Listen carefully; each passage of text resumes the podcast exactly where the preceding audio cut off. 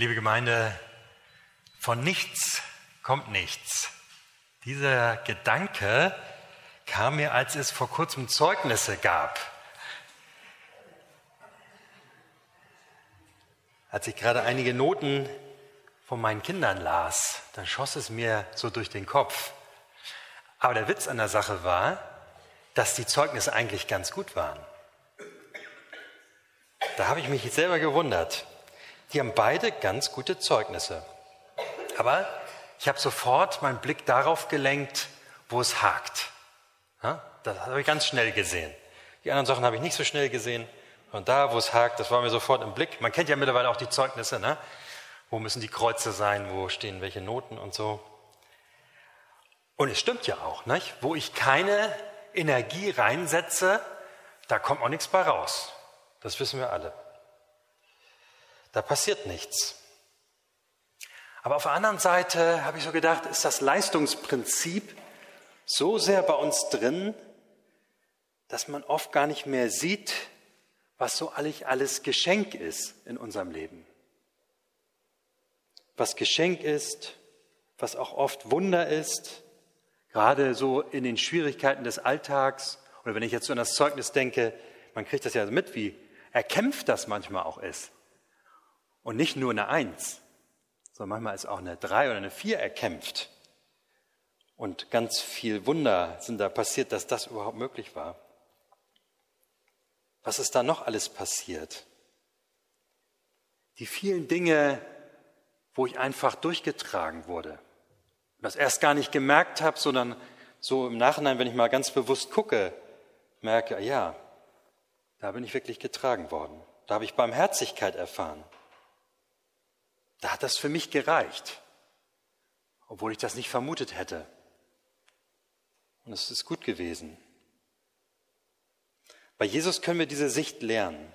Er konfrontiert uns in einer ganz anderen Sichtweise, als wir das so kennen. Uns leuchtet normalerweise das Leistungsprinzip ja sehr ein, aber diese Großzügigkeit des Weinbergbesitzers, die wir vorhin gehört haben, das ist irgendwie, ne, man hätte fast dieselbe Frage gestellt und gesagt, das ist doch ungerecht. Allen den versprochenen Lohn auszahlen, okay, aber ja gut, aber trotzdem, wie kann er das machen? Das stört unser Gerechtigkeitsempfinden und irritiert uns. Nicht? Die einen haben die ganzen Tag in der Hitze des Tages gearbeitet und sich wirklich abgerackert die anderen haben für eine Stunde den gleichen Lohn erhalten. Und Jesus wusste ganz genau, dass uns das ärgert. Und das soll uns auch ein wenig kitzeln. Und das kitzelt uns auch. Wie wäre das denn in der Schule, wenn alle dieselben Noten bekommen? Das wäre irgendwie merkwürdig. Das wird gar nicht gehen. Das wird auch keinen mehr motivieren, sich irgendwie zu verbessern. Oder in der Wirtschaft, alle kriegen denselben Lohn egal was er macht. Ich weiß, es ist ein heißes Thema, ne? Wird immer wieder diskutiert, was ist eigentlich Lohngerechtigkeit. Aber ich glaube, zuerst hat Jesus gar nicht im Sinn, äh, ein neues Wirtschaftsmodell uns vorzuschlagen, sondern er eröffnet uns eine ganz neue Sicht auf das Leben, nämlich auf das Leben, wenn das Reich Gottes anbricht. Und das Reich Gottes, hat er gesagt, bricht mit ihm selbst an, wo wir mit ihm leben und durchs Leben gehen und uns auf ihn einlassen, da erleben wir sowas. Da erleben wir sowas, was nicht üblich ist und was uns ganz irritiert erstmal und ungewöhnlich ist. Aber wir können so etwas erleben im Reich Gottes und nicht nur für andere, sondern auch für uns selbst, wenn wir uns darauf einlassen. Das ist eine Welt, die getragen ist vom Vertrauen auf Gott, auf unseren himmlischen Vater, die getragen ist von seiner Gnade. In einer Welt, die darauf abzielt, dass, dass es für alle reichen wird. Und dabei geht es nicht nur um Materielles, sondern eben auch um Zuwendung und Anerkennung. Das ist die Vision des Reiches Gottes, die er uns gibt. Heute ein ungewöhnlicher Predigtext aus Prediger Salomo. Wir haben ja eine neue äh, Perikopenreihe seit glaub, 20 Jahren das erste Mal wieder neu. Ganz neu sortierte Texte, deswegen kommen jetzt immer mal Texte, die man noch nie gehört hat teilweise. Heute ein ungewöhnlicher Text und der Prediger Salomo aus dem Alten Testament steuert heute was zu diesem Thema bei, nämlich seine Sicht der Dinge. Und weil er ein weiser Mensch ist und weise Gedanken hat, wollen wir ihm auch gut zuhören. Prediger Salomo im siebten Kapitel.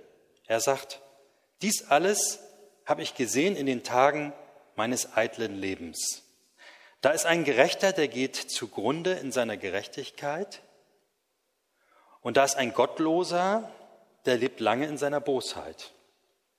Sei nicht allzu gerecht und nicht allzu weise, damit du nicht zugrunde, damit du dich nicht zugrunde richtest.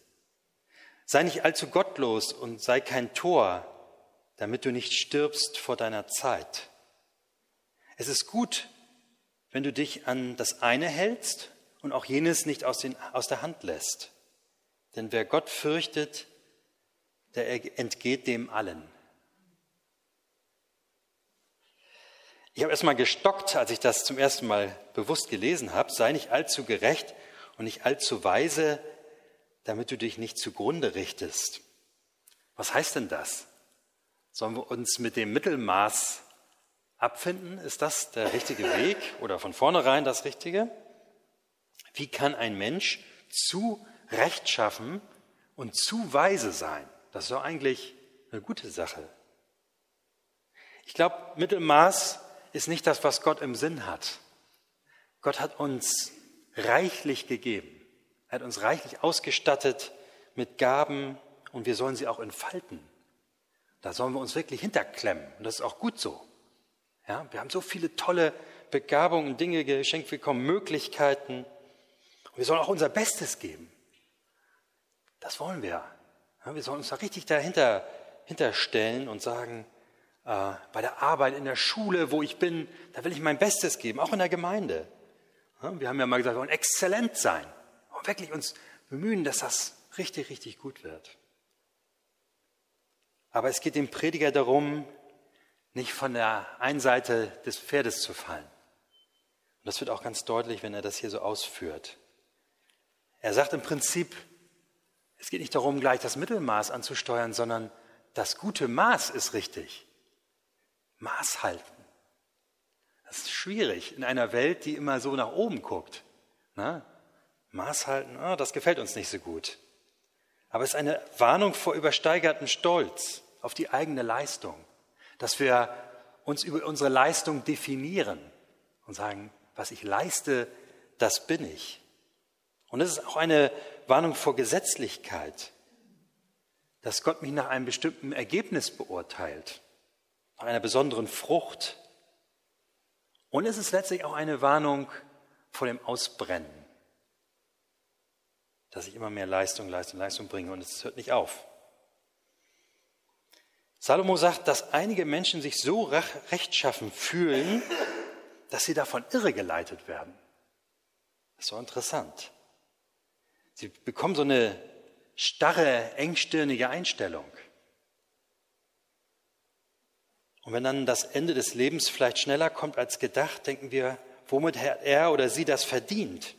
Und so viele Böse leben viel zu lange. Und da fallen uns einige ein, wo man sagen würde, die haben das nicht verdient. Aber die hätten es verdient gehabt. Und wenn wir selber zurückschauen auf unsere Lebensleistung, dann stellen wir ja auch fest, da ist vieles nicht so gelaufen, wie wir uns das vielleicht vorgenommen haben, wie wir das geplant haben. Und wenn man sich da drin vergräbt, kann einen das unglaublich bitter machen. Wenn man sagt, so das habe ich nicht geschafft und ich werde es sicher auch nicht mehr schaffen. Aber was ist das für eine Haltung? Was ist das für eine innere Haltung, die wir da haben? Das ist irgendwie eine Haltung, wo der Grund dieser Rechtschaffenheit die er da beschreibt, verloren geht. Wofür haben wir die eigentlich? Wofür haben wir eigentlich diese Fähigkeit, was auf die Beine zu stellen, was zu entfalten? Zu wessen Ehre tun wir das eigentlich? Das verlieren wir ganz aus dem Blick, wenn wir so denken. Wir sagen vielleicht, wir wollen Gottes Willen tun, aber wenn wir ganz ehrlich sind, vielleicht tun wir manchmal es viel mehr für uns als für ihn. Das ist, wenn man sich über Leistung definiert. Und das geht so schnell. Es geht so schnell. Es ist auch der Zug der Zeit. Aber Gott sagt, wir sollen seine Gerechtigkeit und Güte suchen. Dazu sind wir geschaffen.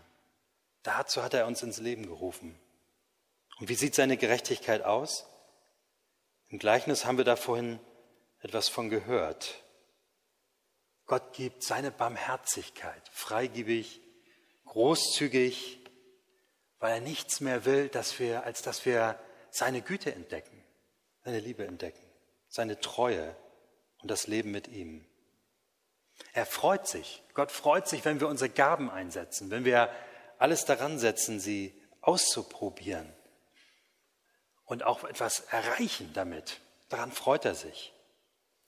Aber er, trägt uns auch dann, wenn es nicht so klappt, wenn wir vielleicht auch mal erfolglos bleiben, Fehler machen. Und er freut sich über jeden, der umkehrt, auch wenn es erst am Ende seines Lebens sein sollte. Diese Denkweise ist uns total fremd, weil wir häufig leider nicht so sind. Aber Jesus sagt, in Gottes Reich läuft das so. Das bricht an und ihr werdet das erleben, denn es gilt auch für euch. Auch ihr braucht Gottes Barmherzigkeit und Gnade. Haben wir das im Rücken, dann können wir unglaubliche Leistungen bringen und sogar noch andere mittragen und anregen, die da vielleicht im Moment nicht zu in der Lage sind. Das sagt ja der Prediger Samuel, Samuel, äh, Samuel sag ich schon, Salomo, dass, dass, dass die Gottesfurcht, also die Ehrfurcht vor Gott, das Vertrauen auf Gott, das Fundament für ein vernünftiges Leben sind. Das hilft uns, nicht von der einen Seite vom Pferd zu fallen oder von der anderen.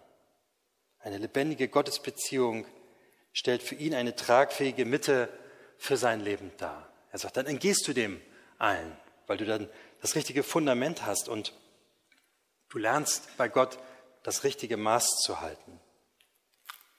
Wir leben in einer Zeit, in der alles immer schneller und besser gemacht werden soll. Und das ist auch faszinierend.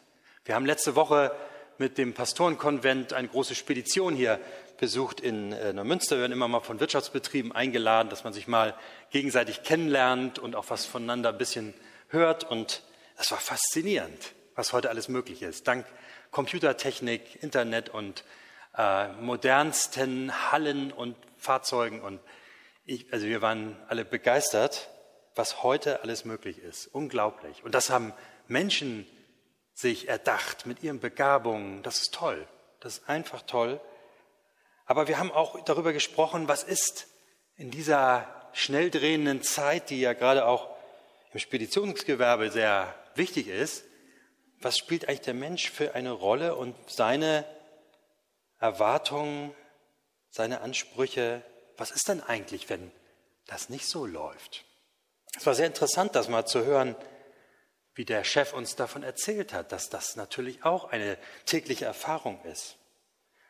Aber das war schön zu hören, dass das nicht nur so durchläuft, dass Menschen nicht nur ausgewechselt werden, sondern dass auch da immer noch wieder auf den Einzelnen geguckt wird und ähm, versucht wird, nach Lösungen zu suchen, wenn es Schwierigkeiten gibt.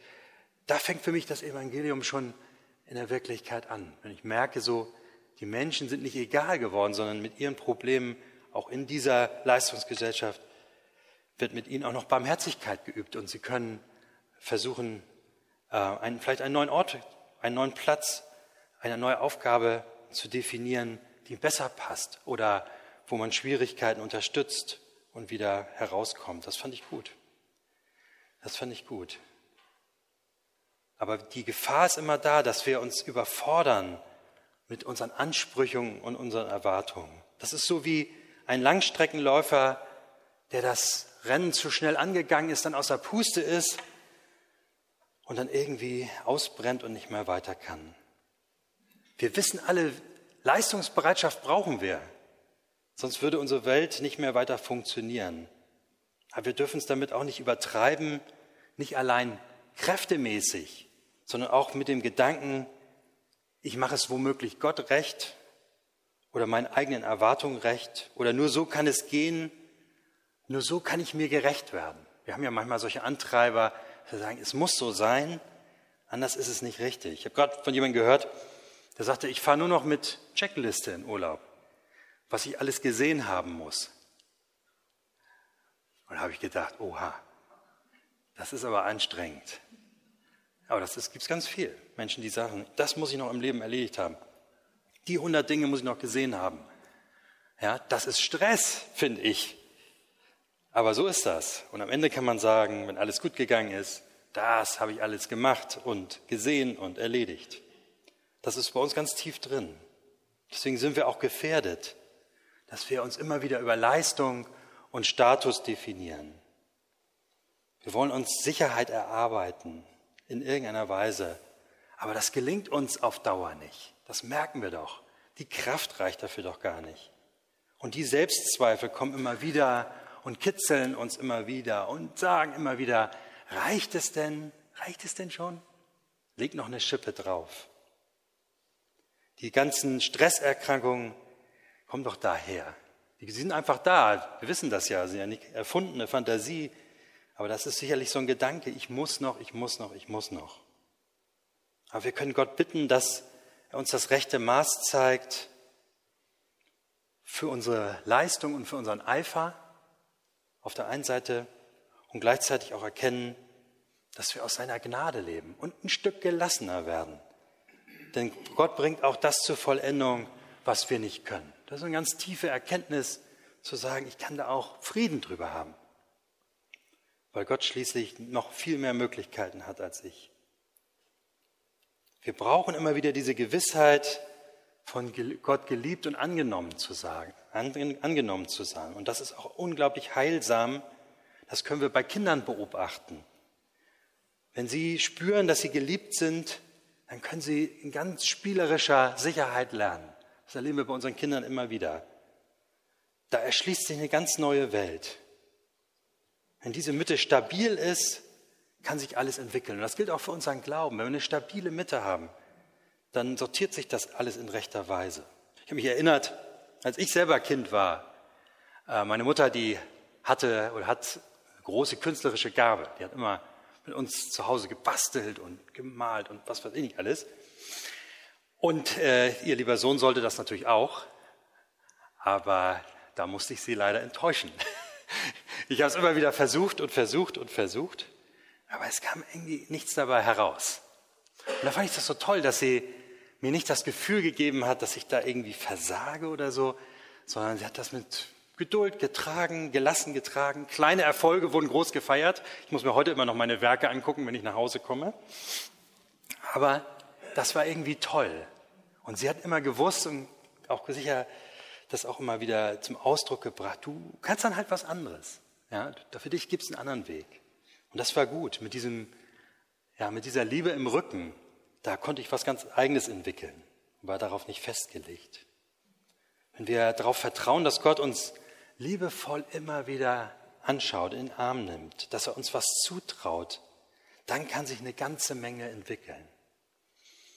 So unzulänglich ich mich auch empfinde, er hat mich durch Jesus Christus immer wieder, nimmt mich immer wieder an, in meiner Schwäche und Unsicherheit. Und das passiert auch immer wieder. Aus seiner Barmherzigkeit zu leben, das macht uns einfach gelassener. Der Prediger Salomo hat genau diese Gefahren ja gesehen, eines blinden Eifers. Und dem stellt er ja dieses andere entgegen, ein gelassenes Leben. Und ich glaube, das ist auch viel dichter an dem, was Jesus uns vom Reich Gottes erzählt. Zu sagen, Gott soll die Mitte sein meines Lebens. Er hat das Zepter und ich muss es nicht reißen und schaffen, was hier zu tun ist, sondern ich bringe das ein, was er mir gibt, in die Hand gibt, gebe mein Bestes aber ich weiß auch, ich bin nicht nur das, was ich schaffe, sondern ich bin das, was ich bin in seinen Augen schon vorher, ein geliebtes Kind Gottes. Was nehmen wir heute mit für unser geistliches Leben an diesem Sonntag? Also, von nichts kommt nichts, das stimmt. So funktioniert unsere Welt und da müssen wir uns auch ein ganzes Stück einklinken. Und es ist auch gut, seine Gaben zur Entfaltung zu bringen. Aber es ist auch gut, immer wieder sich bewusst zu machen, wir sind abhängig vom Geber aller Gaben. Das kommt nicht von selbst. Und der Geber aller Gaben beurteilt mich nicht nach meiner Leistung, sondern nach seiner Gnade. Und er, er beschenkt mich laufend aus dem Nichts.